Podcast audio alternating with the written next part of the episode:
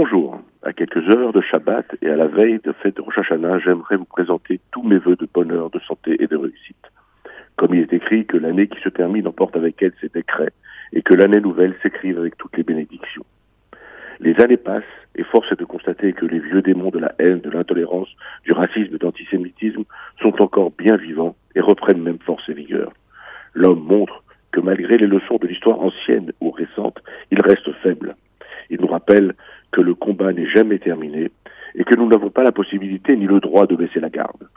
Les tyrans continuent à opprimer les peuples et à se jouer des gesticulations trop souvent stériles des dirigeants d'un monde libre qui se perdent en déclarations sans poids ni force.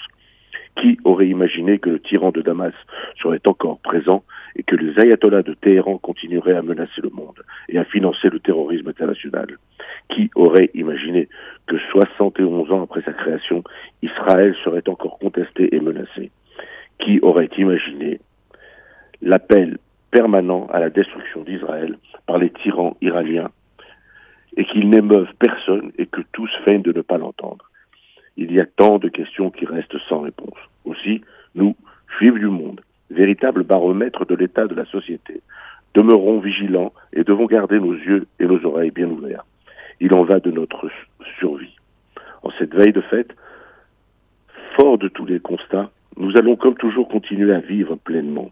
Partout, la fièvre des fêtes s'installe.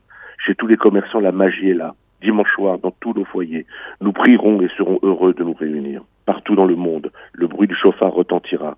Partout, les Juifs seront réunis à travers ces sons, ces mots et ces prières qui font de ce peuple un témoin de l'invincibilité de ceux qui gardent les valeurs et puisent leurs forces. Alors, qu'importe les tyrans, les racistes, les haineux, qui seront vaincus? Bonne fête à tous. Et ce soir, comme tout au long des fêtes, Prions pour la paix dans le monde et pensons très fort aux gardiens d'Israël qui seront mobilisés aux frontières afin de montrer aux ennemis d'Israël que le peuple juif a retrouvé sa terre et qu'il fera tout pour la protéger. Shalatova.